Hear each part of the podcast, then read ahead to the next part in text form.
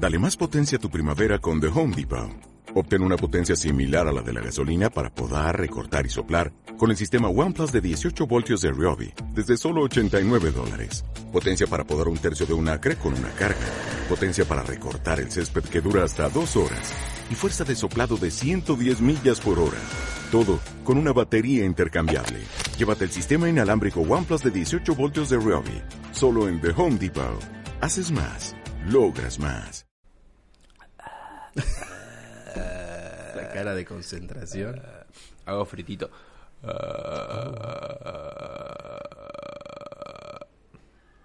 Tenés que calentar la voz, no puedes salir así, todo frío. Bueno.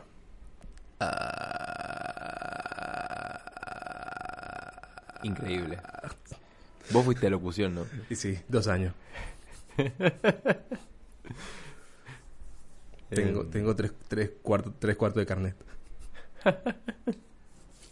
Bueno, vamos a empezar con esto. Por favor.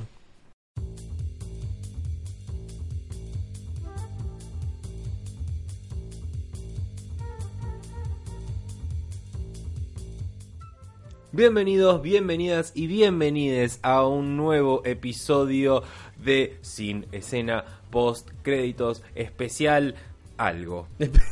Porque siempre es especial algo. Especial no tener ganas de vivir, estar Bueno, grabando a esta hora es muy- tan temprano. Es muy largo eso para el nombre del capítulo. Ustedes no saben porque los podcasts tienen esa magia, son timeless, no sabes en qué momento se están grabando ni cuándo lo vas a escuchar, pero Estás es, rompiendo la magia. es muy temprano. Te robaste la Navidad. Ed- Ed- Edgardo. Edgardo es quien nos está hablando. Y el que les acaba de hablar es Nicolás Arias Calvo. Nos estamos hasta señalando con las manos, pero ustedes no lo ven. Claro. La magia de la radio. ¿Y quién les está hablando en un neutro de mierda? bueno, esto es un nuevo episodio de Cine Escena Postcréditos, uno muy especial porque tenemos todo muy recientemente estrenado, visto y todo eso. Vamos a hablar de El Señor Sarcasmo. Perdón, del Joker. El guazón. Vivimos en una sociedad. Como dicen en España, el bromas. El bromas, tío. Em, hoy vamos a hablar sobre El Guasón, la nueva película de DC Comics. em, pero no decimos que es una película de cómics, esto es una película seria. Esto es una película seria, Esto, este- esto- chicos, chicos, eh, acá entre nos, ¿no? Esto ganó un premio del Festival de Venecia. El mismo festival donde. ¿Cómo se llamaba el actor? Oscar Martínez, Oscar Martínez ganó por el ciudadano ilustre. El Ciudadano Ilustre. Dale, Edgardo. Estamos hablando de Tirame cine. la data, Estamos hablando de cineart. Sí, eh, no es cualquier cosa. ¿Se acuerdan cuando les dijimos que no íbamos a analizar cine arte? Bueno, les mentimos. Les mentimos. Además hicimos el capítulo de Tarantino. Claro, ya pasamos de hacer de Spider-Man, de X-Men, Somos, hacemos somos gente seria. Somos críticos de cine. ¿Me escucharon? Bueno, ahora que dejamos las cosas bien claras en hasta dónde está yendo este podcast, eh, hoy vamos a hablar de El Guasón, la nueva película protagonizada por Joaquin Phoenix, que es- eh, me saco el sombrero que no tengo porque me lo olvidé en mi casa, eh, pero que, bueno, ya hablaremos. sobre- Hablar- hablaremos ¿Quién, es ¿Quién la dirige, Edgardo? Vos que sabes cosas. La dirige Top Phillips, que lo conocerán por su trabajo como el director de las tres películas de The Hangover. Sí. Dato, dato curioso. Eh, ¿Podemos hablar un poco de las declaraciones de este señor? Él me cae muy mal. Porque dijo, eh, tiró como la de, eh, porque ahora ya no se puede joder con nada, viejo. Ya no puedo hacer más chistes sobre miras. Ha hecho bastantes Como- declaraciones este Señor, por favor. Eh. Mire Brooklyn Nine-Nine. y se puede hacer humor sin tener que Es hablar increíble esa, esa el- serie. Miren esa serie. de agarrarle el culo a las minitas y hablar de los hacer chistes de puto y de judío. Ah, mira qué bien. Acá Edgardo pone la voz bien. Ah, bien. Eh, así que eso es lo que tenemos por hablar. El- la verdad es que el director es medio ganso. Eh, y no sé por qué además dijo, dio esas declaraciones. O sea, ¿por qué la diste? El Joker no es una comedia, claramente. Claro, pero le preguntan, como es el director de Hangover y otras comedias, le preguntan como, bueno, ¿cómo ves para hacer volver a hacer comedia o te vas a dedicar solamente ahora al cine, abro comillas, serio, cierro comillas? Él dice, no, es que ya no se puede hacer humor, chicos. Si pues, te joden por cualquier cosa. Ah, esto se puede. Y bueno, y también había salido a decir, porque algunos eh, grupos, no sé si izquierda o gente, le ha dicho como, bueno, pero, pero por- tal vez no está justificando un poquito la violencia. Y dijo, oh, pero estos zurdos de mierda. no lo dijo así, pero... voy, voy a sacar la escopeta. Ah, por favor, querido. Em, Señor, vístase. Así que la verdad que el director es medio imbécil, pero logró hacer una película eh, que decente, Una- no decente, ya lo van a saber. Queden sin- quédense sintonizados. ¿Sintonizando? ¿Sintonizando? ¿Un poquito de radio? Sinto- Esto es podcast. Quédate ahí y dale like. Dale a like. Esta es la última vez que te veo. No escucha verdad. Me hace las mismas preguntas cada semana. ¿Qué tal el trabajo? ¿Has tenido pensamientos negativos? Yo solo tengo pensamientos negativos.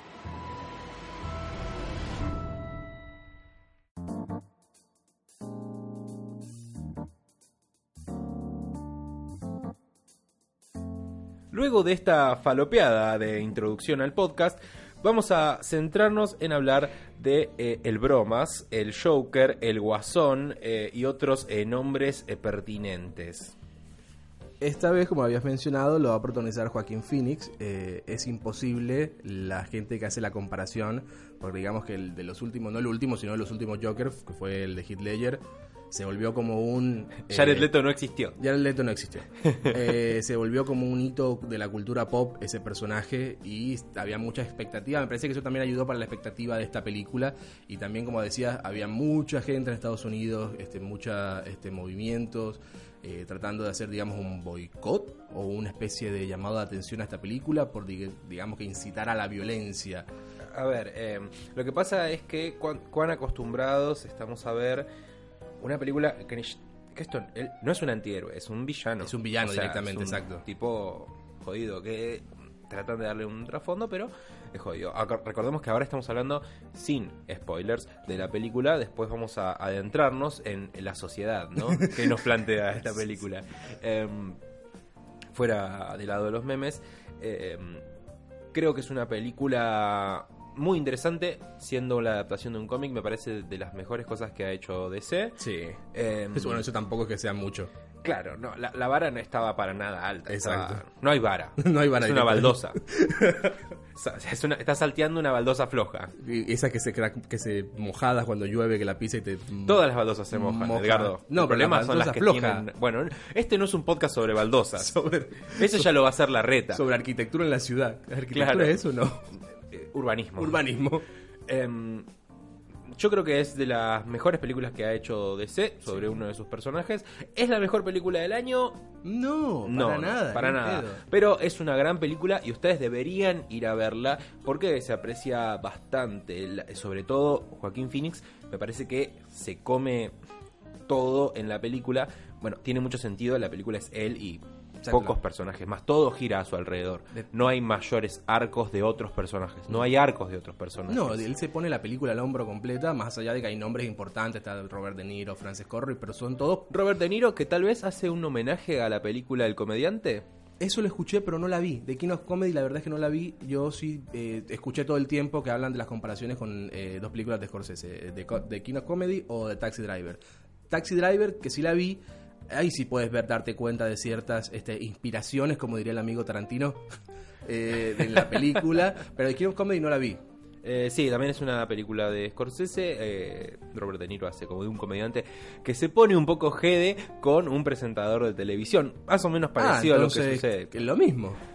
Bueno, pero yo creo que tiene sentido que así sea. Y bueno, y Robert De Niro hace como un homenaje. Claro. Ahora él siendo el que está del otro Del lado. otro lado. Por eso lo que decíamos era de que tenemos a grandes actores como Robert De Niro, como Frances Cornwell, que es la que hace de la mamá de, de Arthur, que es el, como se llamaría aquí el personaje. de Excelente actriz. Claro, es, es genial. Pero son todas, digamos que, participaciones o un reparto que no, no tiene una historia, sino que todo gira en torno a la historia principal de... de Sí, los, los principales eh, personajes son el de Robert De Niro, eh, la eh, mamá de Arthur. La novia, Y sí, ya vamos a hablar de eso. Eh, pero es una muy buena película. Yo le doy un. eh, Ya ¿le vamos voy a, dar? de entrada de calificación, no, esperemos a lo no, último. no, no. Bueno, la gente que no la vio, eh, que vaya, le dé su propia calificación y después nos la dicen por Instagram, donde subimos eh, otras cosas, además de juguetes falopa en un- de los chinos, ¿no? Subimos contenido de alta De calidad. alta calidad, teta. Eh, nos pueden buscar en Instagram y en Twitter como arroba cinescenapod.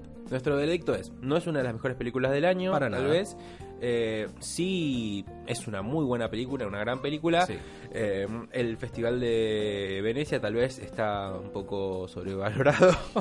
Vamos a hablar de eso. Eh, y eso, básicamente vayan a verla. Vayan a verla, la van a disfrutar, pero bueno, ponele. Ponele. Ahora vamos a hablar con spoilers.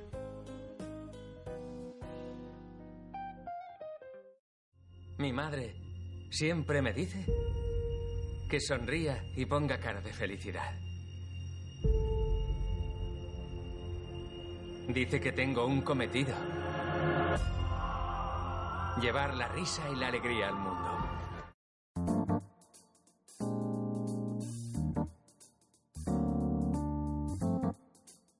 El Joker es una película que se venía esperando hace rato. Más o menos se anunció después de lo que fue el desastre de Suicide Squad y palabras. de ese Jared Leto que no fue, que todo el mundo estaba muy ilusionado y terminó siendo una garompa eh, gigantesca como una casa.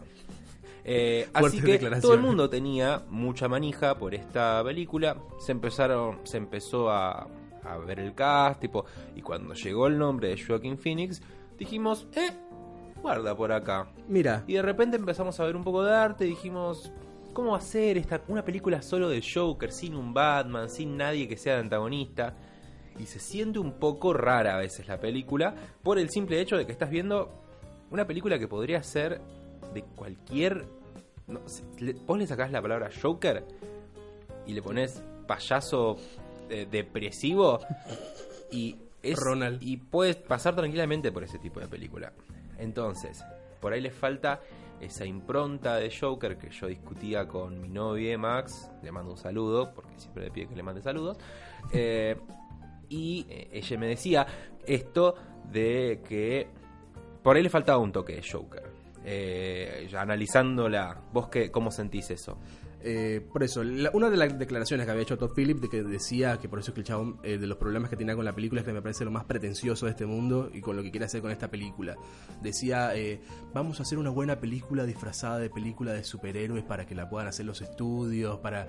Amigo, estás a- analizando o diseccionando la mente de un criminal que hay tres series en Netflix por lo menos que hacen eso. Sí, Mindhunter, digamos, exactamente. a esta película le hace el amor. Le está- lo estás haciendo con, y con la intención de hacerlo con un personaje conocido de los cómics para tener la repercusión que está teniendo, porque si no, no hubiera, nadie estaría hablando tanto de esta película. Sería como la historia de un asesino ficticio, un psicópata ficticio que a nadie le importaría, más allá de que él se trate de alejar todo lo posible, como ninguneando la- las películas de comiqueras. Sí, sí, y no es por ningunear o no ningunear, digo, es otro tipo de cine el del cine de superhéroes. Claro. Eh, y me parece que se pueden hacer películas que sean, digamos, una temática y, que no dejen de ser de superhéroes, porque en definitiva, si lo estás, tipo, estás disfrazando una película normal con una, como si fuera una skin de superhéroes, entonces es- no estás haciendo, o sea, es otra cosa. Lo que estás haciendo no me parece que sea una mala película, sí me parece un poco pretenciosa y me parece que se queda corta en algunos aspectos. Por ejemplo, como película de temática comiquera, se me queda un poco corta. Como película con un mensaje social y cosa de cambiar el mundo, Floja de papeles. se me queda poco corta con ese cuasi Joker Jesucristo al final. Sí. Porque tipo, ¿cómo avanza la sociedad después de eso? ¿Entendés? ¿Cómo Eh, llegó después él? Porque después al final de la película, estamos hablando con spoiler, está directamente eh, internado o recluido. Eh, ¿Cómo qué pasó ahí en ese tiempo de ahí al otro? Nosotros asumimos que eso es Arkham. Sí, Y después de, un, de Claro. una limpieza. Pues estaba muy blanco y brillante. Bueno, es otra parte, es muy grande la zona VIP. la zona BB. Eh, entonces, es un toque como decir. Es, es literalmente el meme del Joker de vivimos en una sociedad hecho película. Esto no, no es, no, es original mío, esto lo vi en Twitter, Sí. chicos. De, de gente que vio la No lo digas, no saben. Eh, pero es realmente eso, o sea, yo fui como diciendo, "Eh, ¿será esto? Y después lo vi y dije, sí, Y es sí, esto, sí, es esto. definitivamente. Eh, y claro, está todo el tiempo... Y sabes, por momentos se me hace una película que justifica, no sé si justifica o no, es como, ah, pero No, pero lo hace porque es un loquito de mierda. Y eso es como. mm, decís, Y es como. Lo hace porque la sociedad lo. lo- Es un marginado lo- social. lo- es un marginado social. Lo cual no, no, no es un mal mensaje el Para hecho nada. de, de decir. Mirá, loco, si. La verdad es que las condiciones eran una mierda, todo era una mierda, tipo le cerraron el tema de las pastillas, ¿viste? Dejaron los subsidios y, y se, se, se va- convirtió en esto. Eh, es como lo que hablamos, ¿te acuerdas en el capítulo de Watchmen, en el episodio de Watchmen, que, que, eh, personajes como Rorschach o el comediante, que la gente digamos que lo idealiza de una forma y esa no era la idea. El Joker, con el Joker pasa muchísimo eso, eh, después de, sobre todo el Joker de Heath Ledger, que se volvió, como decíamos, este eh, gran personaje de la cultura pop que todo el mundo reconoce, y es una mala interpretación de la, del personaje original del cómic. El director tampoco, eh, también quiso zafar un poco de eso, como alejarse, bueno chicos, no es mi, no es mi culpa que ustedes se lo tomen así. eh, yo hago una película y depende de su mente como esté. Pero obvio trata... No, pero acá Y, y en sí, sí, como tú decías, trata de un tema muy importante que es tipo de la, de la marginalización social y sobre todo las personas, el estigma de personas con problemas mentales, hablando de una ciudad gótica que no solamente pasa en ciudad gótica, amigos, pasa en todas partes. Hay, hay cero este, contención de un Estado, hay cero contención de, de- de un gobierno y quedan ahí a la, a la deriva sin importarle nada, pero... eh, donde trazas un poco el límite de tratar de, no sé si la palabra es justificar o romantizar, porque no sé si es la palabra que exista, Sí. el, el comportamiento de este tipo como para ese final que tuvo la película. Claro, como la película El Ángel que, que se estrenó Es el muy año buen pasado. ejemplo. Eh, también no- nos parecía como que romantizaba un toque a, a Robledo Puch. Eh, no hay podcast sobre El Ángel, no nuestro, que sea, al Eh, menos. coméntenos en Cinecena Pod si quieren que tengamos un podcast. Siempre decís lo mismo, Ricardo. Nosotros no hacemos nada. Pero abro la puerta. Abrís la puerta. Sí, a mí también me pareció como un poco, digamos, además, es raro el mensaje que te deja, porque en definitiva el Joker termina siendo un héroe de las personas más marginales, cosa que, digamos, idealizan a algo y eso es como raro el mensaje. Y además me parece eh, extraño cómo llegó a ese punto, o sea, porque eh, la película de mis principales problemas es el guion, me parece un guion recontra predecible, pero aquí da una, una pregunta.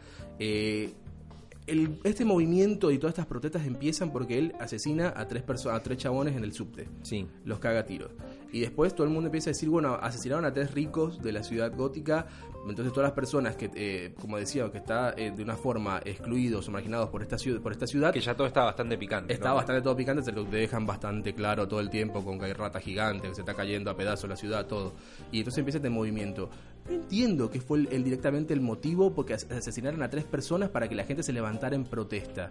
El tema es eh, que el guion lidia todo el tiempo con el hecho de poner a, a un personaje que es un villano, Sí. o sea que es totalmente villano y tiene que retratar su, su pasaje a la locura, pero, pero no hay buenos, buenas personas en esta película. No. Eh, igual, y no es que no haya bueno, películas sin personajes que sean buenos y malos, ¿entendés? Entonces estas cosas se pueden hacer bien, eh, no me parece que se haya llevado de la mejor manera. Igual, la verdad es que la película, digamos, el Joaquin Phoenix la rompe toda. Sí, Es mal. realmente increíble lo que hizo con este personaje. Realmente se lo adueñó para vos, Jared Leto, que lo único que hacías era boludear, mandarle ratas muertas a tu pelotudo, compañero. Jared Leto. Había que actuar, capo. Había que actuar. Había una entrevista de Joaquin Phoenix le dijeron como, ¿qué, ¿cómo hiciste para entrar en personaje? Porque ya el Leto le mandaba fotos en pija a la gente, condones usados, eh, ratas muertas en una caja. Vos decís que por ahí, Robbie. eh, tipo, eh, O sea, lo- Luciano Castro está, manda- está preparando para hacer un Joker. Lo que nunca pensé que el, el tema que nunca pensé Si que no es- tocaríamos acá. Si no escuchan eh, eh, este podcast en el tiempo y forma, eh, no van a entender No van la a entender. referencia. Pero si lo están escuchando ahora en estos días, sí la van a entender. Bueno, si son de Argentina, si no son de Argentina tampoco, que sé que hay muchos, los veo en las métricas, chicos. Para que, para- ahora estoy pensando en Luciano Castro. Eh, eh, claro, le preguntan, ¿cómo hiciste para meterte en personaje? Porque todas las cosas que hizo Jared Leto que rozaban ya directamente el acoso sexual a los compañeros. Y él dice, no, estudié un personaje y lo hice. claro. Ya está, no, hay- no hay que ser tan pelotudo y pretencioso como Jared Leto. Exactamente.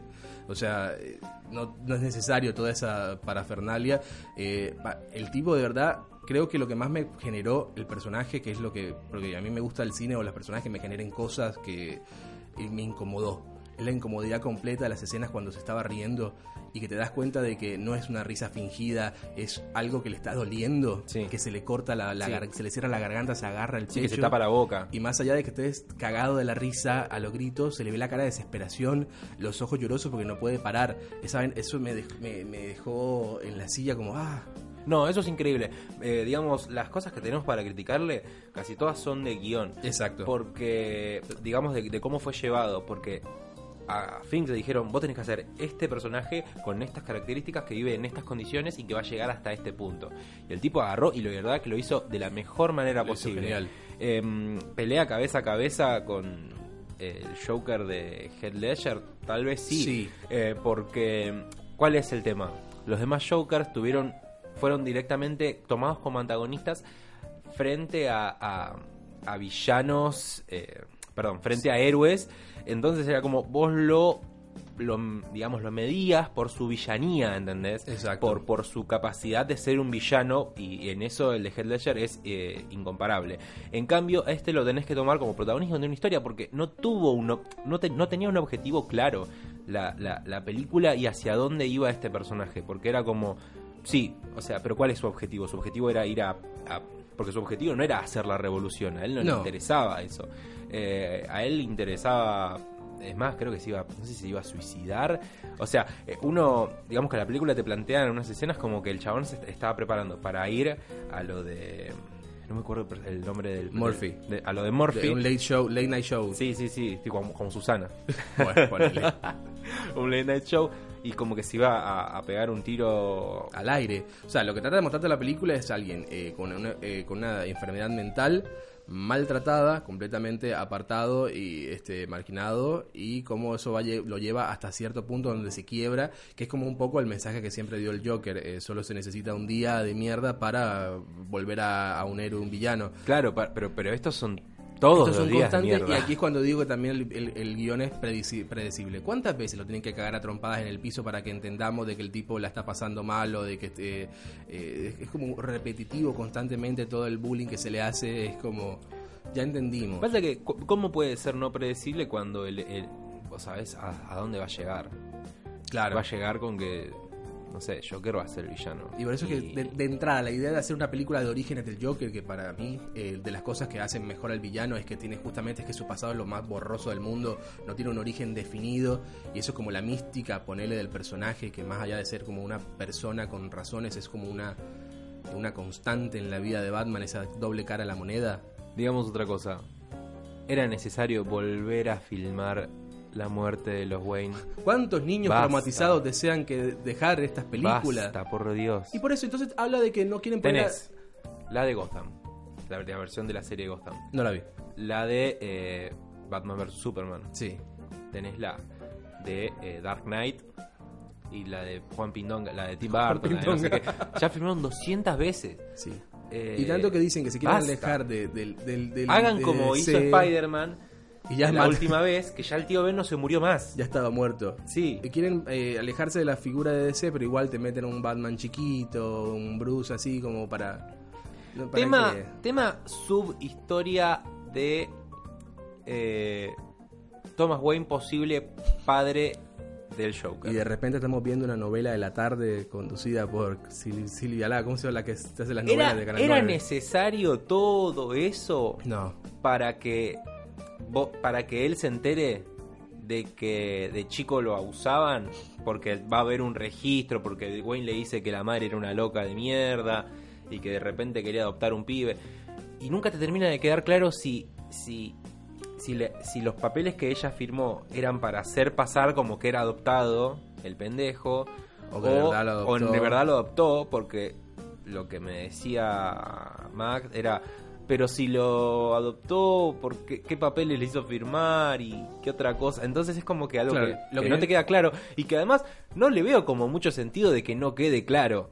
¿Por qué no lo dejarías claro? Es porque lo único que quieren hacer es demostrarte eso, de que la mamá estaba mal también y que dejaba que abusaba, que abusaran de él físicamente y creo que se entre- entiende que también sexualmente. Eh, pero entonces tienen que crearte toda esa que es como más directamente, solamente como shock value. Es como, ah, vamos, lo único que me sorprendió del guion fue algo para, y fue negativo. Es que te quieren hacer pensar de que el Joker es hermano de, de Batman. Es como, ¿qué? ¿Qué está pasando? Y de repente como que va, bueno, al menos, al menos no era de verdad. Igual, a ver, esto es algo adaptado del cómic y los cómics es como que tienen mil variantes y, Sí. y que el, y que el Joker nunca tiene su origen plantado en algún lugar certero. Eh, por ejemplo, esto es distinto de- de- del origen del Joker en The Killing Joke. Claro. Entonces, Acá no hay nadie, nadie se cayó en un coso de en residuo, un coso de ácido, algo claro. extraño. Simplemente era un loco de mierda que estaba loco. Claro, que eso también lo mencionan en Suicide Squad cuando eh, como el inicio, la iniciación de Harley Quinn, que él dice que como que para que ella pase por lo mismo que pasó él, dando a entender de que ese sería como el final, el, el origen más conocido. Basta, Basta hablar de Suicide Squad. basta. basta de robar. Eh, entonces, la película tiene estas cosas, pero no deja de ser una buena película. No, tiene. Ah, ah, otra cosa con, con lo que se me queda corta, o sea, no, quiere ser ultra violenta y tiene escenas muy violentas, pero no le alcanza para decir, uh, es súper violenta. No. Eh, tampoco le alcanza para hacer una película de origen de nada, ni de... eh, de psicópata tal vez sí. A mí lo que me hace ruido un poco es el final. Todo esa... Cuando se lo están llevando en el patrullero y, lo atro- y atropella la ambulancia y, y los manifestantes lo sacan de ahí y lo levantan y es como que está ahí. No es como que la dejan abierta más, eh, creo que dicen que la idea es que sea una película sola, no es- la idea no es hacerla una trilogía, ni una franquicia, ni un este, su- eh, multiuniverso, pero queda un poco el final abierto para como para hacer, porque te muestra una ciudad gótica que está prendida a fuego, con un grupo de, con un tipo que tiene un montón de seguidores con los que pareciera que pudiera hacer en este momento lo que quisiera, y de- después aparece eh, internado, eh, recluido en, en Arkham. Claro, pero por lo general los, los secuaces del Joker tipo son eh, gente de Arkham, ¿viste? De loquitos de Arkham. Y acá es tipo gente de la calle. es como sí, si en sí. el medio del 2001 se alzaba uno con piñón fijo, boludo.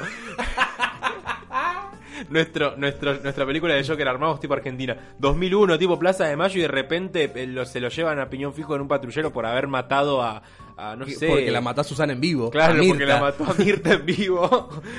Le pegó un corchazo a Mirta en vivo. Y, y- pero es literalmente lo mismo. O sea, es gente normal de la calle, tipo los vecinos, y que se ponen a alentar a este payaso loco, ¿entendés? Que y es como. se pone una máscara y empieza, se extraño. van a las armas. Es como. Claro, es como cuando en la película La Purga, no sé, la, la, la- la gente con la que convivís todos los días de repente Sí. está eh, bañada en sangre bailando alrededor de un cuerpo. En tipo, pelotas, que al sí. otro día vas y compras la verdura y decís, ah, ¿qué haces, Tito? ¿Cómo va? Ah, sí, dame medio de cebolla, un kilo de morrones. Me mataste a mi mujer anoche, una cagada, ¿no? No, no, bueno, son cosas que pasan, boludo. Cosa de purga.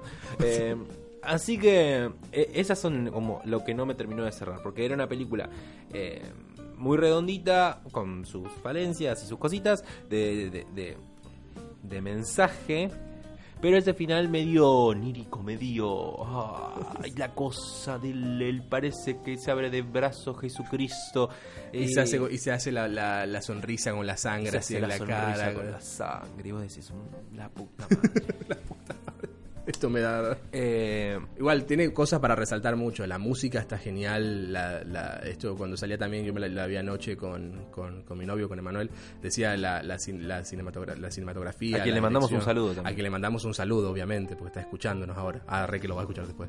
Eh, también hablaba. Él va a estar va a estar nominado al Oscar seguro. Sí. Eh, le juega en contra el tiempo, la diferencia de tiempo entre la ceremonia, porque entre más cerca estés de la entrega, eh, más chances tienes. Eh, pero, sí, pero. nominado va a estar esta, seguro. Esta es la época donde salen las del Oscar. Y pero igual van a estar saliendo más y No acá en Argentina, No. porque te la suelen revolear por la cabeza o cuando gana o, o una semana o antes. una semana antes. Exacto, pero entonces eh, va a estar nominado seguro, la película va a estar nominada segura, el director va a estar nominado también. No sé La si, verdad que- si te vaya a ganar, pero No sé, en cuanto a dirección, no, no me parece súper guau. pero viste que cuando el, ese- el Oscar hace eso como de que, ok, algo te gustó, estuvo bien la actuación de Joaquín Phoenix, bueno, se lo lleva a todos como en mochilita, entonces todo demás te van llevando como nominaciones ahí alrededor por esa sola cosa, pero él estaría muy bien nominado.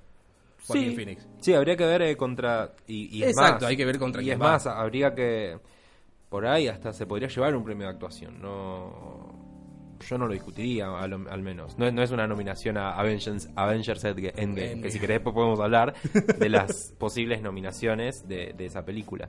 Pero. Y sería como efectos especiales o cosas así. Hay, hay, hay, hay cuatro medio que ya pa- que mandó, mandó Marvel para eso y se gastó toda la teca, quiere, quiere, quiere las, Quiere las, uno. esta- las estatuillas. Quiero unos. Bueno, nominaron el año pasado a Black Panther. Exacto. Pero esto no es un podcast sobre Black Panther. Esto es un podcast sobre el señor sarcasmo, Sobre el, sobre el bromash. sobre el bromas. Eh, disculpen la, la modorra. es muy temprano. Eh, ¿Cuál es tu veredicto final o lo que sea? Es una buena película, pero la caga lo pretenciosa que es. Eh, me parece que. eh, y lo sobre- no sé si la palabra sobrevalorado o el hype tan grande que generó. Un poquito inflada. Inflada, esa es la palabra. No sé Inflada. si sobrevalorada, porque está bien. Está muy inflada, sobre todo por el premio que se ganó, porque venimos de ya otro actor se ganó el Oscar por hacer de eh, esta, esta versión más real, oscura de un personaje de los cómics, del Guasón, del Joker, eh, y por eso está un poco inflada. Pero es una, no es una mala película, tiene un guion predecible, pero...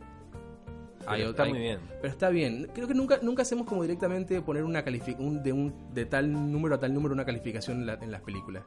Lo hicimos la vez pasada con It. Pero no lo hacemos con todas. Así que calificamos siempre del 1 al 5. Pero de algún momento hay que empezar. Bueno, ¿cuál- ¿cuándo le pondrías? No podemos empezar del 1 al 5 porque la otra vez le dimos, creo que dimos un, como un 6 y 8. medio. Por eso, todo le- a veces le damos como dos Nico, una cosa así, o sea, no tiene ninguna coherencia. no tiene ningún sentido. tiene Oh, yo le doy 4 Carlos. Como, exacto, como rarísimo. Bueno, ¿cómo, cómo lo establecemos? ¿Del 1 al 5 o del 1 al 10? Del 1 al 5. Eh, ¿Del 1 al 5? Sí. 3. Sí. 3 está bien. Sí. O sea, 3 está bien. me parece que 3 es... 3 y medio le daría, incluso. No, 3 está, bien. 3 está arriba de la media. Sí. Una película que cumplió. O sea, yo tuve lo que quería ver de esa película cuando la fui a ver. No tenía una mayor expectativa, no pensaba que me iba a volar la cabeza ni que viera- fuera la- a ver la mejor película del año. La mejor película del año ya la vi. Apa. Y, vamos a- y va a tener su propio episodio. Ah, No wow. spoileo para que después, después vamos a decir. Para mí es la mejor película del año. Sí. Tienes que verla para decir si estás de acuerdo conmigo. Sí, tengo que hacerlo. Más te vale. Ah. Más me vale. Eh, o sea, cumple. Es una película buena que cumple, que vale la pena ir a ver al cine y ya está. Y una y que nos deja el gran regalo que fue la actuación de Joaquín Phoenix. Que te devuelve la plata de la entrada. Exact- Exacto. Y, y- y con un restito, como con una rodecia. tipo, tomar la, eh, esta es la plata de tu entrada y una tita. Ah, mira, gracias. Ah, mira, no la esperaba, pero bien. Exacto. Y además, como decías, comparado con todas las películas de DC, Es un saltito eh, que de calidad. podríamos decir que es la mejor. ¿De DC? Sí. ¿De, de todos los tiempos o...? No, no, de, esta, de, esta nueva, de este nuevo intento, porque igual ya el, el intento del, del- del universo extendido, compartido, se, se, se, se cayó. ¿Se cayó? Sí, se dieron cuenta de que, chicos, esto no va. Pero va a salir Birds of Prey. Pero van a ser todas películas eh, en- paradas solas, o sea, cada una de- eh, por separado. No van a tener una conexión porque claramente no, no veo a, a la Harley Quinn de Margot Robbie saliendo a hacer maldades con el Joker de Joaquín Phoenix. para, para, para, para. Bájame la música, Carlos. Em, pero Edgardo, Birds of Prey eh, es una continuación casi de Suicide Squad. ¿Y va a No. salir Suicide Squad 2? Sí. ¿Cómo Suicide- no? ¿No Suicide- viste el tráiler o no lo sí, viste? el lo vi, lo vi. Suicide Squad, Suicide Squad Há- no es- Háblame bajo, háblame bajo. Su- esto es como ACRM, eh, ¿cómo es? ACRM, bueno, no importa. sí. eh, Suicide Squad no va a ser, no va a tener secuela, va a ser- la van a volver a hacer, va a ser como una de Suicide Squad. Vas- van a, no pasó nada en la primera y empezamos de nuevo con James Gunn. Ah, pero estamos con el síndrome de, de Mauricio. Estamos, eh, sí, no, aquí Esta no pasó película nada. no pasó. Esta película no pasó. Y Birds of Prey, digamos que sí tiene un link porque menciona al Joker de Leto. No lo menciona, pero en la foto que el dibujo que ves ahí se das cuenta que es ese ser horrible. Y va a estar poco, pero van a ser películas que están como paradas unas de Batman. Dicen que también no va a tener ninguna comparación. Es un quilombo. Se convirtió en, en la saga de X-Men esto. Listo, chicos. Cerrá, cerrá todo. Pero cerrá para mí todo. es la mejor decisión que pudieron tomar. Eh, Pero ahora le quedaron como una un montón de cosas que no conectadas. La segunda de Batwoman, de Batwoman, no, de, de Wonder Woman también va a ser, eh, más allá de que va a ser entre el- la Liga de la Justicia y la primera de ella, tampoco va a tener como una dirección, una conexión directa con las otras películas. Pero ya está, chicos, se mandaron una cagada. Y sí, pero por eso eh, creo que la decisión es ahora eso, hacerlas eh, cada una individual Y después va a salir la del Batman de, de Robert Pattinson. de Robert Pattinson. Que va a estar eh, supuestamente Jonah Hill. ¿En dónde? Jonah Hill va a estar en la Batman de Robert Pattinson. Ah, sí. Eh, sí, algo había escuchado. eh, The Riddler. The Riddler. Sí. Todo el mundo creía que fuera el pingüino solamente porque es gordo y petizo. Claro, ¿no? Pero no. ¿Eh? No, no vamos a dejar el estereotipo y va a ser el acertijo. Y creo que hay un chabón de Westworld que va a ser del comisionado Gordon. Bueno. Ya habrá podcast Muy sobre bien. eso. ¿o Sí, no? obviamente va a tener episodio y va Birds of Prey también va a tener ese episodio, ¿verdad? Yo tengo muchas ganas de ver Birds of Prey. Bueno. Lo charlamos en post. no tra- te traicioné al aire. Un poquito. Eh, bueno, entonces tres estrellas. eh, ¿Tres estrellas? Tres estrellas, sí. ¿No podemos poner algo tipo propio? No sé, tres Edgardos. Tres- me parece un poco narcisista. Como Eh, todo mi o programa. le ponemos. Tres, tres ornitorrincos. Sí, tres ornitorrincos me gusta. Tres ornitorrincos de cinco. Tres ornitorrincos de cinco, exactamente. ¿Estamos, de acuerdo? Clarísimo. Muy bien. Estamos estrecha- estrechando la mano aquí, pero no se ve. Estrellando. Estrecha- estrechando.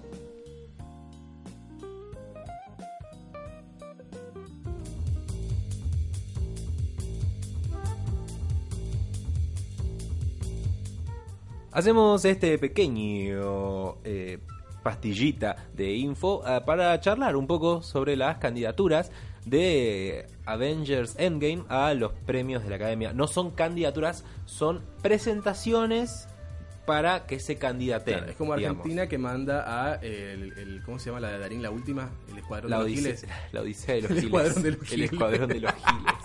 que la mandan para representar, pero eso no significa que va a estar nominada. Sí, exactamente.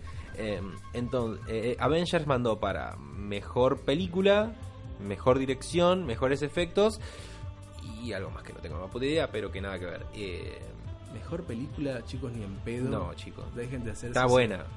Pero no, ni en No, pedo. No se, hagan, no se hagan ese pajazo mental. Eh, dirección, No, Tam- no, no, tampoco. para nada especial. tampoco. Por, eh, efectos seguramente va a Efectos estar. sí, efectos sí, obviamente. Y tal vez como, no sé, edición de sonido, algo así, probablemente tal, tal vez también algo así, los, los rubros más técnicos, Sí. capaz que ahí sí van a tener como un Sí, en, lo- en los rubros técnicos puede llevar, ah, llegar a llevarse, pero Maquillaje, cosas así por Thanos. no, no, Avengers no puede ser mejor, mejor película del año en un premio de la Academia. No, ni pedo igual, pero igual estuvo nominado. Ya, ya, ya leí en Twitter uno de. Porque si la gente la va a ver eh, y si lo ve mucha gente es porque es la mejor, ¿no? Eh, así funciona. Y no, cabeza, no. No, No, funciona Rubén, así. no es así. Pelotudo. La puta que te parió. Eh, no, no funciona así, la verdad. em, Locos ¿Por en el sur de Marley fue la de las más vistas en Argentina y no, no fue. Por suerte fracasó. Todo bien. No, no. Yo trabajaba en el cine cuando esa película se Me estrenó. estás jodiendo, tenemos, Sí. in- tenemos data de adentro. Sí, sí, sí. Yo, yo juzgaba mucho a la gente que la iba a ver. Tipo, los miraba como. mm, Mirá. ustedes no pueden ver mi mirada. Mira, pero- disculpame, no- vengo a ver una película, no me siento cómodo No, que me pa. critiques de esa forma, así. Eh, igual la verdad que esas vacaciones de invierno me dio una poronga. La Tipo, pu- la puteaba la Ant-Man, gente. Jurassic World, eh, Ant-Man yo la tengo en un lugar. Terminator 5. Eh, qué difícil, ¿no? Eh, y no sé, alguna de, de comedia. Minions. Uf, No. ese, fue el, ese fue el verano de Minions. Y de Pixels, la de Adam Sandler. Ah, pero es vómito todo. No, las vacaciones de invierno son un poquito... Una mierda. Una mierda, sí. Eh, así que eso pensamos de las candidaturas. Pre- Pre-candidaturas. Un de besito a los hermanos Para rusos. mí las van a candidatear igual. Sí, sí. Porque- eh, y Los Oscars quieren quedar bien con todo el mundo. Además que. eh, Que, además que bien con todo el mundo. O sea, Disney es el 30% del monopolio de, Claro. de, de medios y de comunicación de ese igual, país. chicos, los Oscars. ¿quién, ¿A quién le importa todavía eh, los Oscars? Como... Nos gusta mirarlos porque... Y sí, obvio, yo es, es- es mi Super Bowl, mi- mi mundial de fútbol, yo lo veo siempre, pero ponele que eh, el año pasado esa cosa de querer hacer la película popular, ese intento de rubro que quisieron hacer y donde querían nominar a todas las películas, como, ¿qué diferencia hay de esas Claro, películas? para eso está el Choice Awards. Exacto, y además te quieren... eh, se me olvidó lo que iba a decir. No, eh... eh, En este momento de amnesia Eh, de Edgardo, el que muere y sale sangre de su oreja, no manches el auricular. No manches el auricular. Trata de morirte mejor. Luego de este momento de total ACB del compañero Edgardo, eh, damos eh, paso al cierre de este episodio. Bien, esto fue todo en este episodio. Ponele un poco de emoción. Ay, porque es muy temprano. Bueno, chicos y chicas y chiques. Ah, dale a la campanita Dale y dale like. Y suscríbete. Eh, no, esto fue todo por el episodio de Cine Escena Postcrédito. Creo que eh, esto es un esfuerzo de producción el que estamos realizando. La película se estrenó ayer. No te victimices. Y la estamos grabando hoy. O sea, lo estamos dejando todo por ustedes, nuestros oyentes. Dalo todo, papi. Lo estamos dejando todo, poniendo toda la carne al asador. Siempre Eh, quise decir eso. Así mismo, exactamente. Estamos dándolo todo por ustedes, por mí, por vos, Edgardo, y por vos, persona que no nos está operando, porque estamos grabando, por cierto, estamos grabando en los estudios de ISER, del Instituto Superior de Enseñanza Radiofónica. Que lo dijimos el episodio pasado, pero nunca, o sea, dijimos que estamos grabando en un lugar diferente, pero Sí. nunca dijimos dónde. Lo regosteamos mal. Eh, le agradecemos a los muchachos de técnica que nos ayudaron a instalar el micrófono, que nos prestaron el pie para que no tuviéramos que grabar en nuestra simpática latita del barrio chino, eh, que no sé dónde está, por eso no la traje. Pues, se- se- Tal vez la se- perdí. Se nos fue la cábala. Eh, tal vez, claro, ahora este episodio va a ser una Va a mierda. ser en picada, no lo escucha nadie. No lo escuchen, chicos. Bueno, que si ya llegaron Ya hasta acá, cagaron. sí. Gracias. Valieron verga. Ahora están maldecidos para siempre. Vos la latita china. Este fue eh, un nuevo episodio, no me acuerdo del número es. ¿Sexto? ¿Séptimo? Este es el sexto. No, séptimo, séptimo, el siete. Este fue el séptimo episodio de Cine Escena Post Tiene que que ver el, el número 7 con el No me interrumpas. No me vuelvas a interrumpir. Esto va a terminar mal. Esto va a terminar mal. Eh, bueno, ya está. Se terminó. Mala mierda, Chau. dale. Chau, chicos. La Chau. madre.